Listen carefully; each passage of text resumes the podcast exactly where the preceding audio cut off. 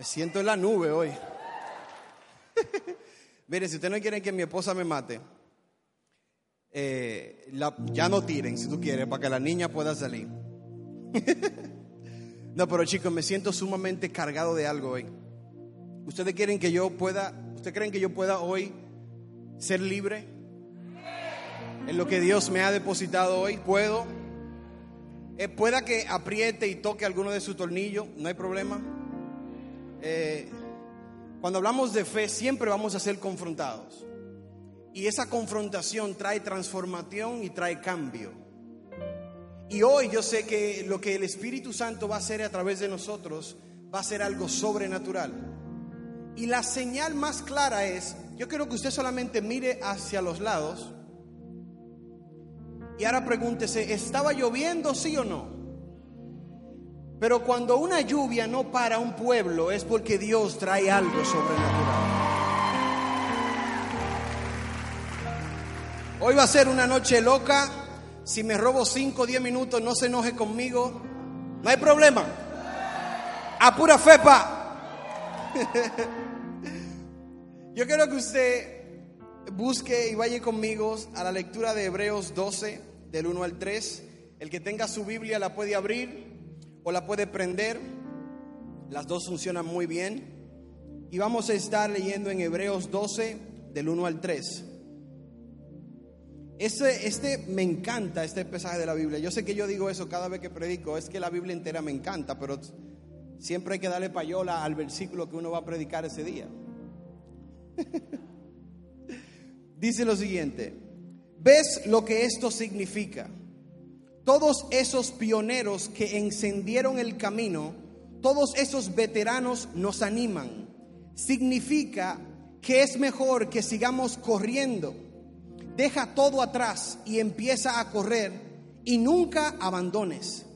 Sin extra grasa espiritual ni pecados tipo parásitos. Mantén tus ojos en Jesús, que comenzó y terminó esta carrera en la que estamos ¿Cuántos saben que estamos en una carrera y que Jesús la terminó? Estudia cómo lo hizo, porque nunca perdió de vista a donde se dirigía y con Dios pudo soportar cualquier cosa en el camino, la cruz, la vergüenza, lo que sea. Y ahora está allí, en el lugar de honor, junto a Dios. Cuando te encuentres así, con tu fe por el suelo, vuelve y repasa esa historia de nuevo, punto por punto, porque disparará adrenalina a tu alma. En este combate total contra el pecado, otros han padecido mucho peor que vosotros. Y aún más lo que pasó Jesús, toda esa sangre derramada Así que no te quejes ni te arrepientas. Qué poderoso. Yo quiero que usted le diga solamente a los gorditos que están cerca suyo. Créanme, todos estamos gorditos. Yo quiero que usted le diga, no extra grasa espiritual. Véganos. Hasta el más flaco que usted tiene al lado tiene grasa, extra grasa espiritual. Aquí somos, hay mucho gordito espiritualmente hablando. ¿A cuántos de los que están aquí en algún momento de su vida han tenido que reunirse toda la familia a hacer una actividad familiar? Levante la mano. ¿Qué momento más chulo ese, verdad? Cuando te juntas con el tío que siempre te daba cocotazo cuando te juntas con la prima chimosa. E, eso es como una, una experiencia y lo más lindo es que tú no le puedes llamar la atención porque como se conocen desde chiquito, tú tienes que aguantarlo y ya. Ese muchacho tú sin molesta, ay, que te amo, güey. Y te dan, hacen la vida contigo. Pero fíjense que hace un tiempo la familia de mi padre, eh, de la familia Canela, de ese lado de mi padre, se reunieron en Punta Cana todos los hermanos, ellos son 12. Sí, en ese tiempo mis abuelos no tenían nada más que hacer que no eran cristianos, pero se llevaban del mandato de la reproducción. Entonces ellos solamente se enfocaban en eso. Eran muchos y eran muchos sobrinos, había muchas personas y ellos son todos unos frustrados. Ellos todos querían ser jugadores de la MLB. En mi familia todos juegan pelota. Y el que no la juega la mira. Y el que no la mira la juega, porque que son todos unos viciados. Entonces se reúne la familia completa y lo que se inventan es de hacer un juego de sobol familiar. Ellos sacaron a todo el equipo y a todos le pusieron ahí canela, número cero, número uno, número dos, número tres. Yo era como el número 14, 15 por ahí, yo no sé. Y me metieron a Chepa porque solamente di que eran los hijos. Pero lo interesante es que ellos llevan un equipo que va en contra de nosotros. Y empieza el juego. Y el primer juego nos dan una salsa. Creo que se acabó como 14 a 4, algo así. Yo sé, vergüenza, pero los tipos eran buenos, no, sé, no es justificando, pero. Entonces, llega una parte que me encanta y es que un tío mío, que si usted tiene un tío que es como el más freco de todo, el más charlatancito de todo, el más chévere, el más pasado, ese tío mío da un hit. Ese hombre nunca había bateado en el juego entero. Y da un hit. Vuela por segunda. Y ese hombre arranca ese parecía como que tuviera cuatro pies, porque él andaba, era vuelto un disparate corriendo. Se llevaba primero y cuando dobló en segunda, y todo el mundo, corre, corre, y dobla tercero y todo el mundo, corre. Yo no sé qué él estaba pensando. Yo te, yo te aseguro, yo no sé lo que él estaba pensando. Pero antes de él llegar a home, él en su mente dijo, me van a agarrar. Él dijo, me van a hacer algo, me van a agarrar en esta vuelta. Y ese hombre se deslizó. Pero él lo que no contó fue con el espacio que le faltaba para llegar a home. Hermano, mire, ese hombre se tiró. Y quedó en medio de tercer y home. El queche agarró la bola, caminó donde él estaba. La familia entera se echó a reír. Y luego que él llega al dogado, y yo, tío, ¿y qué fue? Dice él, pero yo vi la base ahí mismo. Y dice, pero te estaba muy emocionado. ¿Cómo que te la vi ahí mismo? Claro, yo, vi, yo miré para atrás y yo veo que la bola viene y yo lo que hice fue que me tiré. Y le dije, tío, yo creo que usted tiene un problema de enfoque. Yo creo que usted se emocionó tanto por llegar que se desenfocó y se tiró antes de tiempo. Así que dile al que está a su lado, no pierdas tu enfoque. No pierdas tu enfoque. Usted sabía que la vida cristiana no es una carrera rápida que usted tiene que llegar mañana. La vida cristiana es un maratón, el cual lo que más usted necesita no es rapidez, es fortaleza. Lo que más usted necesita es estar preparado. Porque si usted se prepara para correr rápido, Usted lo hace, pero luego hay que pararlo. Ah, ven, bebe agua, porque gastaste todo en una sola corrida, en un solo intento. Y yo me he dado cuenta que el mundo le gusta más lo rápido que lo lento. Le encanta, le encanta, no solamente en el ámbito cristiano, sino en todo. Todo es rápido. Muchos de ustedes a lo mejor nunca se conectaron al internet vía cable. A lo mejor nunca ninguno de los que están aquí escucharon este sonido. Mira, nadie sabe. Usted no sabe lo que es coger lucha todavía. Mira que todavía no entienden. Ustedes lo conocen Wi-Fi, los cuatro palitos y la nubecita. Ustedes son muy nuevos. Yo sé la definición de darle un clic para bajar una música hoy a las 3 de la tarde y que se descargue pasado mañana a las 7 de la noche. Cuando esa canción se descargaba, mire, porque yo la estaba esperando demasiado. Ahora no, ahora tú le das un clic y cuidado, si se pone muy lenta, tú llamas claro de una vez. Yo estoy pagando mi cuarto aquí, di que 20 gigas, que 20 gigas ni que 20 gigas. Porque usted todo lo quiere rápido, ya nada lento le funciona. Se conocen hoy, ya mañana quiere ser novio, tengan cuidado. Ah, me va a quedar con eso. no. Ah, también, lo que tú quieras. Pero yo le voy a hacer una pregunta. ¿Quiénes de los que están aquí conocen al corredor más rápido del mundo? ¿Cómo fue que dijo? Usain Bolt, ¿verdad? Lo conoce, un, un jamaiquino que parece una gacela. Todos lo conocen. Ahora, usted conoce a Hailey Garshalassi. ¿Verdad que usted no lo conoce? No lo busque en Google, que ni yo lo deletré bien. Pero ¿por qué usted no lo conoce? Y él es más famoso que Usain Bolt. ¿Le digo cuál es la diferencia?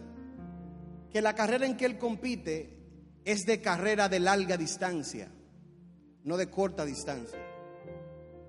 Él tiene todos los récords del mundo en carrera de larga distancia, correr cuatro horas corrido. Pero eso socialmente no llama la atención. Lo que llama la atención es Usain Bolt. Eso es lo que así que él hace. Eso es lo que llama la atención. Lo rápido, lo lento no llama la atención.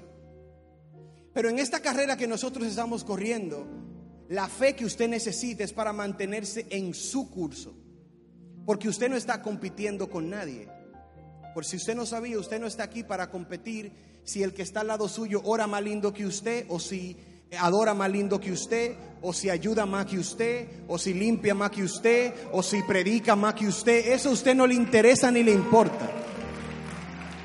Nosotros estamos aquí para caminar nuestra propia carrera de fe. Es una carrera individual, en donde usted no puede perder el enfoque. Dice la palabra que nuestro enfoque al 100% debe de ser Jesús. El único que la empezó cogió la lucha y la terminó. Porque si usted quiere entender un poquito más ese versículo, en el versículo anterior, en el 11 de Hebreos, hay una larga historia de muchos nombres donde la Biblia comienza a mencionar, por su fe, fulano de tal hizo algo. Por un acto de fe, fulano de tal hizo algo. Por su fe, y menciona gente que usted a lo mejor ni el nombre se sabe. Pero dicen que ninguno de ellos pudo terminar. Ellos solamente corrieron su carrera por fe de que iban a ver algo que no vieron. Pero Jesús fue el único que la empezó y la terminó. Y dice que debemos de enfocarnos solamente en Él. Pero nosotros perdemos el enfoque muy rápido y nos deslizamos en tercera antes de tiempo. Porque a veces queremos ver más cómo le está yendo al que está al lado y nos enfocamos de nuestro camino. Y en este camino usted debe de andar como los caballos, que les ponen dos cosas aquí para que no vea la luz, porque la luz lo vuelve loco. Dios a veces lo que hace que te pone eso, porque si te da mucha luz y mucha chulería, te enfocas más en tu fama y te olvidas de Él. Y tiene que trancarte para que camines recto con Él. Yo le dije, Señor, ponme una de acero. Ponme una fuerte que yo nunca pueda desviarme de tu camino. Porque sí es verdad que las tentaciones vienen. Y sí es verdad que en este camino de fe a veces tú has querido salirte del camino, a veces tú has querido como intentar algo diferente, a ver cómo te va. Porque al que está corriendo al lado tuyo le funcionó. Y tú quieres intentarlo. Y hay mucha gente que te dice, inténtalo, nadie sabe. Yo vengo a decirte, ten cuidado con lo que tú intentas. Porque hay un ritmo que fue creado solamente para ti con Jesús. Y cuando tú identificas ese ritmo con Jesús, nunca vas a necesitar de una ayuda de afuera porque Él te va a dar todo lo que tú necesitas. Yeah.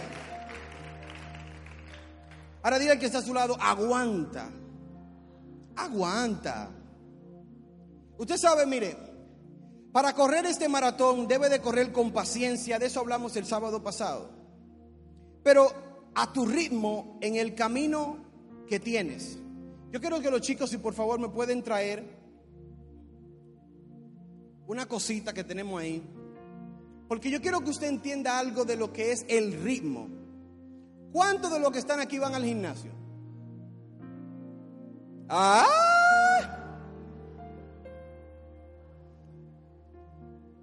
¿Cuántos que van al gimnasio? Mm, pero no subí foto que ustedes van. A lo mejor usted no ha visto una de esas. A lo mejor sí. A lo mejor usted no sabe lo que hace. A lo mejor sí.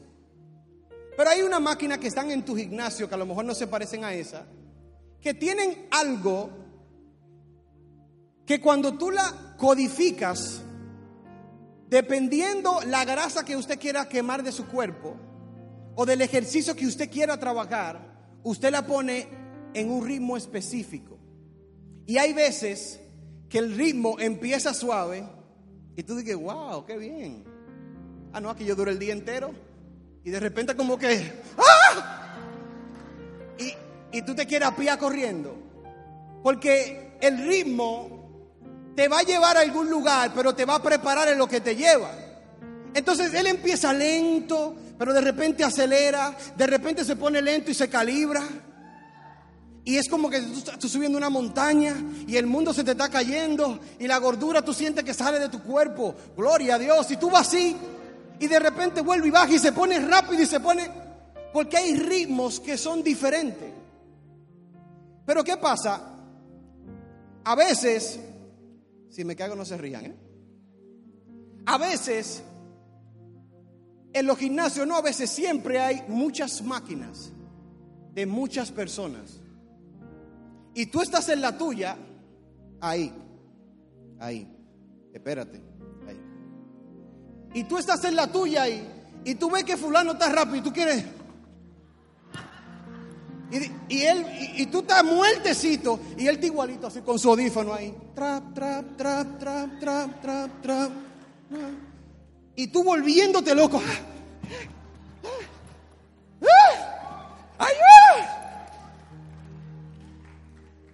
Aguantas el ritmo de Él. Es que ¿quién te manda a ti inventando con el ritmo ajeno? Tú tienes que darle a tu máquina. Yo nada más quiero perder cinco libras hoy. Y enfócate en lo que la pantalla te está diciendo. La pantalla tuya se llama Jesús. Y Él quiere que la intimidad tú busques el ritmo que Él te quiere dar. Para Él guiarte al ritmo que tú debes de ir y no te enfoques en otra gente. Eso cuesta de aprender. Es difícil de tú no tomarte las cosas a tu propia fuerza porque tú puedes. Es que yo puedo, yo, yo puedo, yo, yo puedo, yo puedo y te secas. Aquí hay muchas personas secas porque están corriendo una carrera que no le pertenece. Si tú quieres caminar y perseverar en tu carrera, Busca el ritmo que Dios diseñó para ti. Y olvídate de todo el que está a tu lado. Pero aguanta. Porque a lo mejor la tuya empieza suave. Suavecito. Y tú duras años suavecito. Pero cuando se te pone dura, no digas, ay, esto no es para mí, no, ese es su ritmo. Aguanta, aguanta, aguanta. Por más difícil que se ponga, aguanta. Porque eso es lo que necesitas. Para que cuando llegues más adelante en tu carrera, tenga los muslos ya preparados. Porque has corrido en el ritmo de Dios. Eso va a cambiar tu vida. Y tú no vas a ser capaz de correr por fe a menos que sometas tu voluntad a su voluntad. Y su voluntad no se parece a la tuya. Dios no habla como tú, no camina como tú, no piensa, Dios ni piensa. Porque si pensar es porque tiene que buscar información de algún lado, pero Él no tiene que buscar información. Porque Él todo lo que necesita lo hace y ya. Él no necesita de rebuscar a ver qué puede hacer en tu vida. Ya tu vida está escrita de principio a fin con todos los dolores, sufrimiento que vas a pasar. Sí, yo sé que no es fácil, pero ya está escrita. Él lo que quiere es que aguantes, que seas fuerte y que te enfoques solamente en lo que Él trazó para ti. Yeah. Ahora dígale al que está a su lado, todavía estás vivo. ¿Todavía estás vivo? ¿A cuánto le gusta el cine aquí? ¿Ustedes vieron la película ¿Qué pasó ayer? ¿Cómo que, Cuidado. Pero, ¿usted, ¿usted vio la película de Hangover? Mire, Ay, The Hangover. Hangover. Game over. The Hangover. Hay, usted dirá, ¿y qué hace? ¿Qué enseñanza te puede enseñar una película como esa? Créanme que yo soy de la persona que voy más allá de, de los simples eh, niveles. Yo trato de entender un poquito más. ven, dame esa, dame. Thank you, girl. Ese es Britney, señora.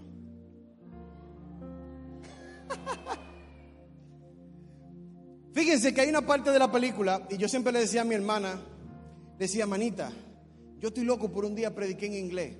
Ella me decía, ¿por qué? Y dice, porque hay una, hay una historia de una película que me llama la atención, pero es más chistosa en inglés que en español. Ella me decía, tú siempre con tu charlatanería. Yo dije, es que es verdad. ¿Y cuál película? Y cuando yo le digo, me dice, ay, por Dios. No sé si usted se acuerda, creo que era en Hangover 2, que el chinito, ¿cuánto aman el chinito de esa película? Ese tipo es el final.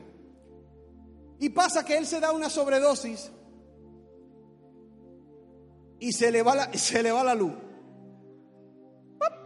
Se le va.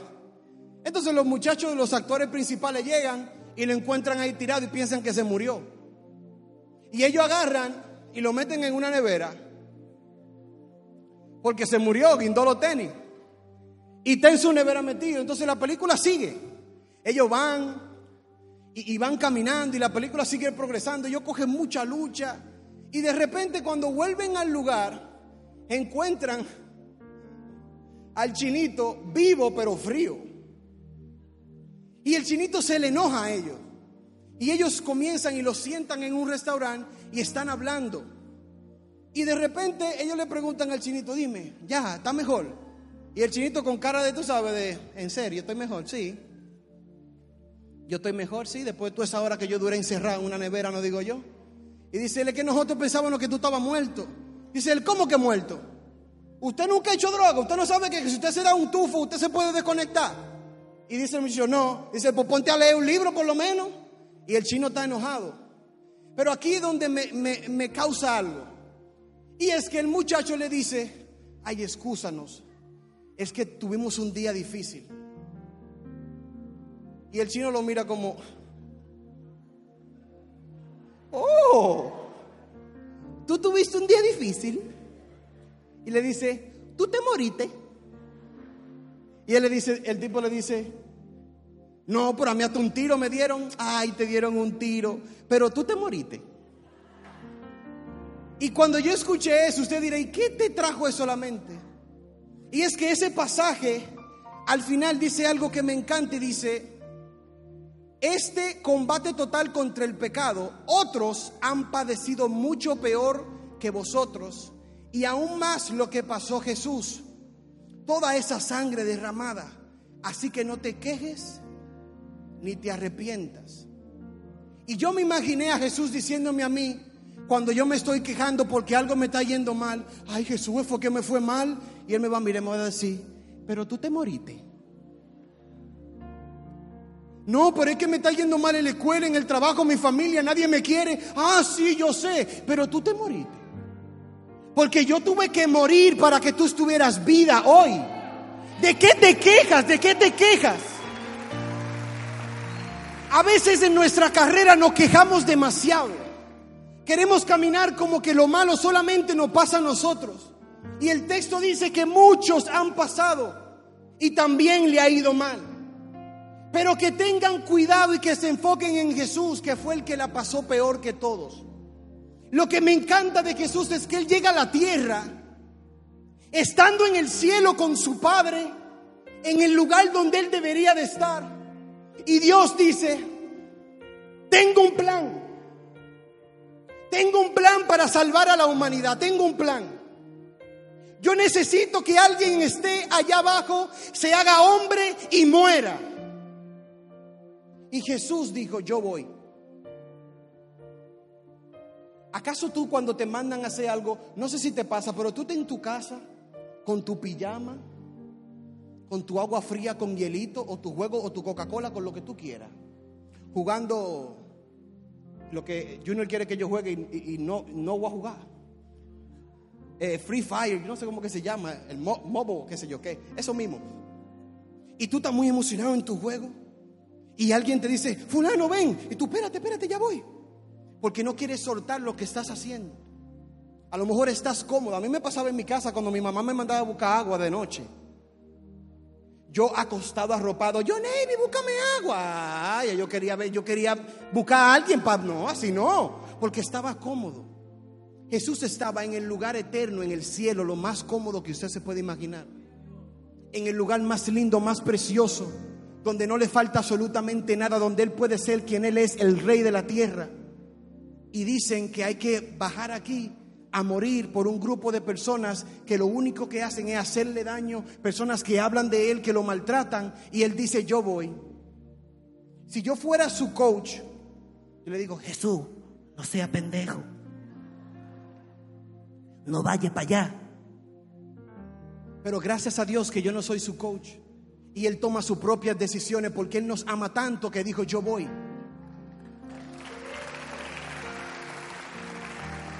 Y Él se pone ropa humana, llega a la tierra. Y de la forma que llega, Él pudo haber llegado como Él quiso. No, búscame a una muchacha virgen, de la más santa de todas y, méteme en la barriga de esa ahí. Tú eres el lío que voy al mayor. Todo lo que él hace lo hace no típico, no normal. Todo lo quiere hacer como extravagante porque llega en un caballo del cielo. No. Vamos a llegar de esa manera. Vamos a nacer en el lugar más pobre, en el lugar lleno de estiércol, lleno de, de... Eso es una cosa terrible donde Él nace. Y todo ese crecimiento que Él tuvo que pasar él tuvo que vivir una vida igual que la tuya, pero con un entendimiento diferente al tuyo porque Él era Dios, pero también era humano y Él decidió dejarlo de Dios y caminar como un simple humano. Coger la lucha que tú coges hoy, pasar las críticas que tú coges hoy, que te hablen mal, que te calumnien, que te digan que tú eres del diablo. Él tuvo que soportar todo lo que a lo mejor todavía nosotros no hemos llegado a soportar pero él decidió caminar esa, esa carrera de fe. Porque el fin de esa carrera era demasiado importante para que usted y yo estuviéramos aquí. Su fe y su entendimiento en lo eterno no lo hizo frenar, él siguió. Los discípulos se le fueron del lado.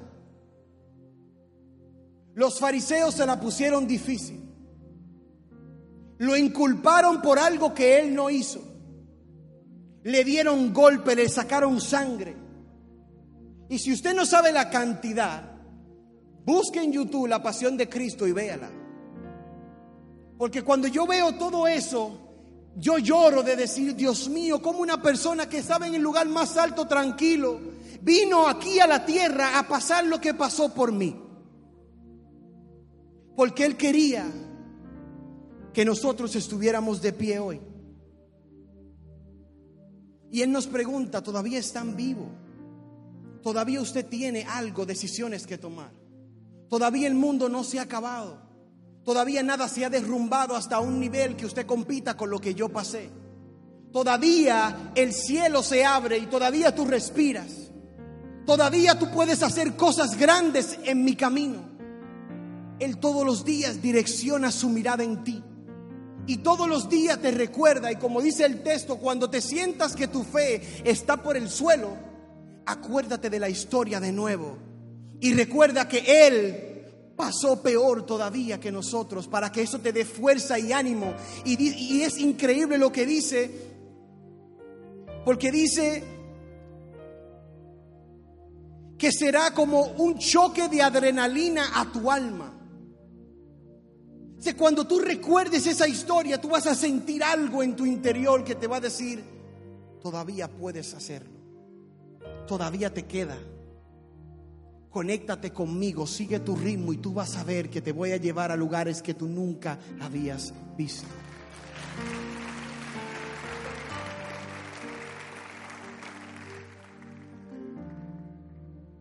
No es fácil caminar con Dios. No es fácil que de repente te programen algo que, a lo mejor tú no estás listo para caminar.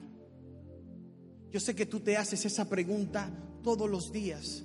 hacia dónde voy. ¿Acaso es verdad que Dios me va a usar? ¿Acaso es verdad que lo que Él me prometió yo lo voy a ver? ¿Acaso es verdad? ¿Acaso de verdad yo voy a caminar en un entendimiento real de lo que Él quiere para mi vida? Si hoy yo me siento la persona más sucia, más débil, más vacía del mundo y aún así Él me quiere usar, aún así Él me quiere levantar y tú te quedas atascado en ese entendimiento y mientras estás corriendo tu carrera comienzas a debilitarte y ya no quieres seguir adelante ya todo se acabó, ya lo que Él te prometió tú lo ves tan lejos, pero haces algo que es tan típico y tan humano y es bajar la mirada. Y Él te dice, camina enfocado en mí. Mientras estés pasando lo que estés pasando, que tu mirada nunca vaya hacia abajo, sino que siempre se mantenga arriba, fijados en Él. Yo quiero que usted se ponga sobre sus pies.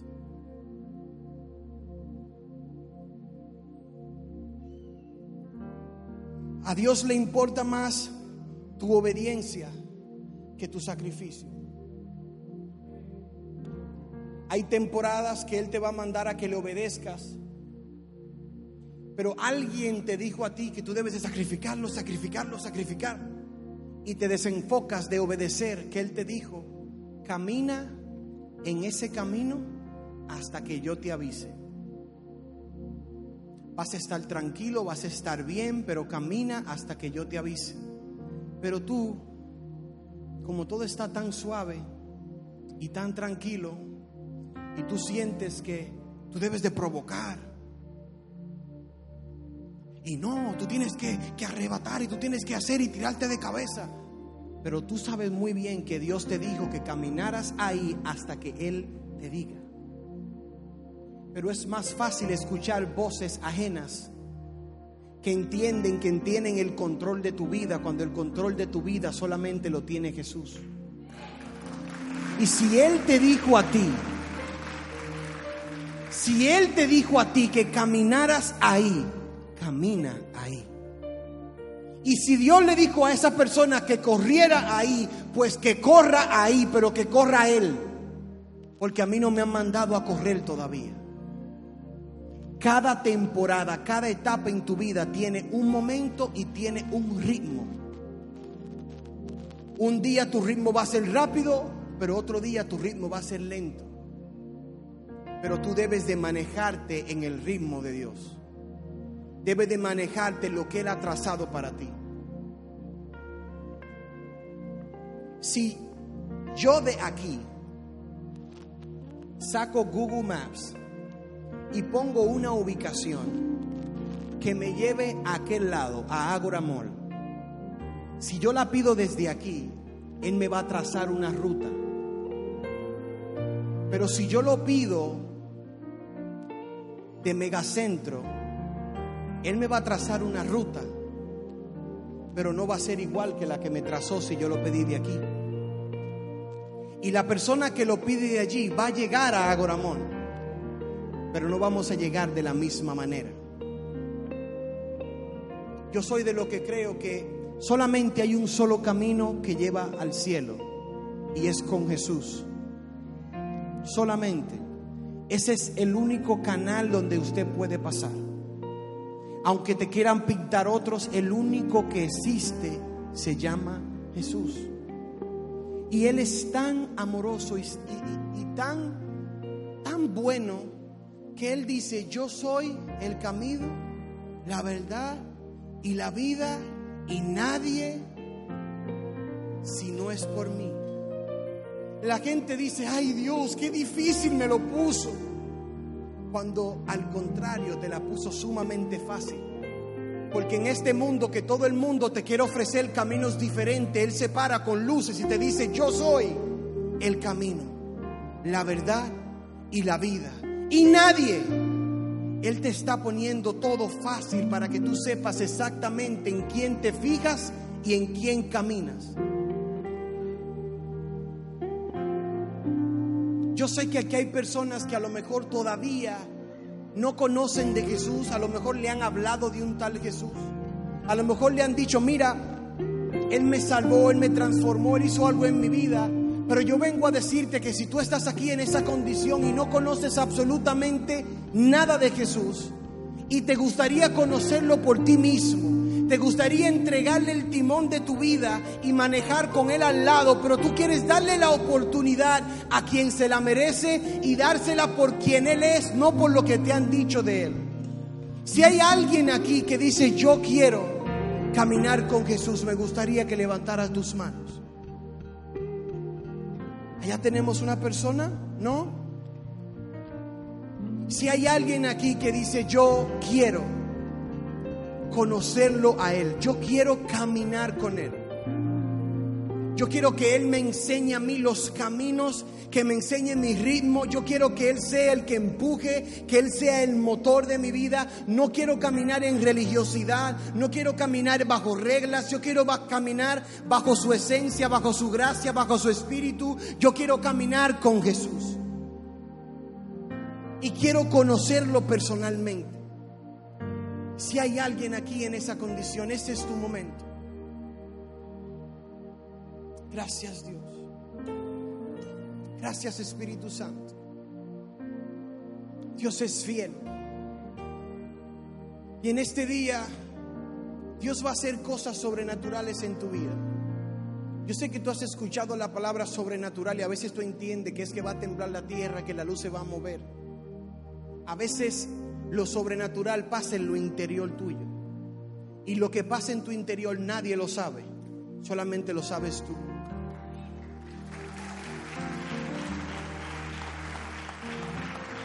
Así que yo quiero que usted levante sus manos y vamos a decirle a Él, yo sé que tú mueves montañas.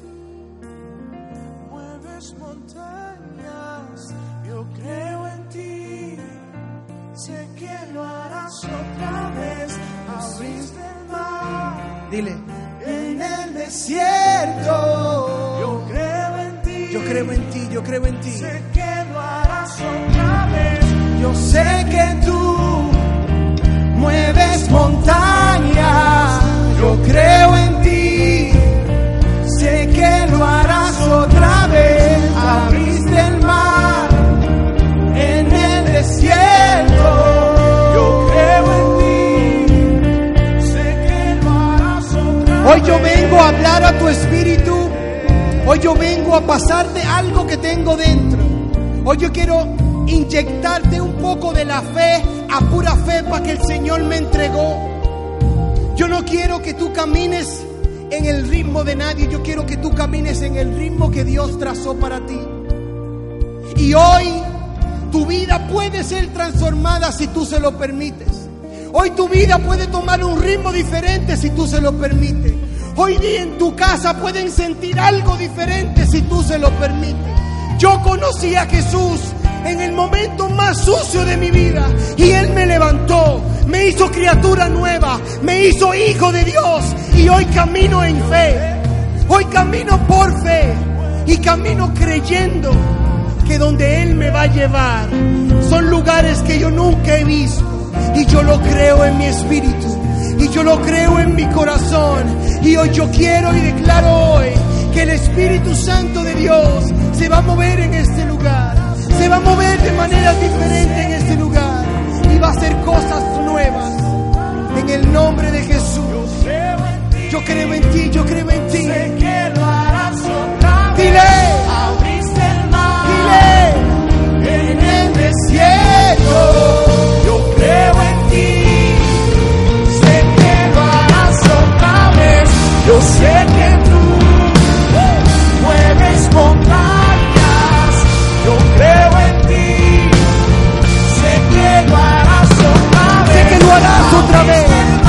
lo harás otra vez. Sé que lo harás otra vez. Yo creo en ti, sé que lo harás otra vez. Yo sé que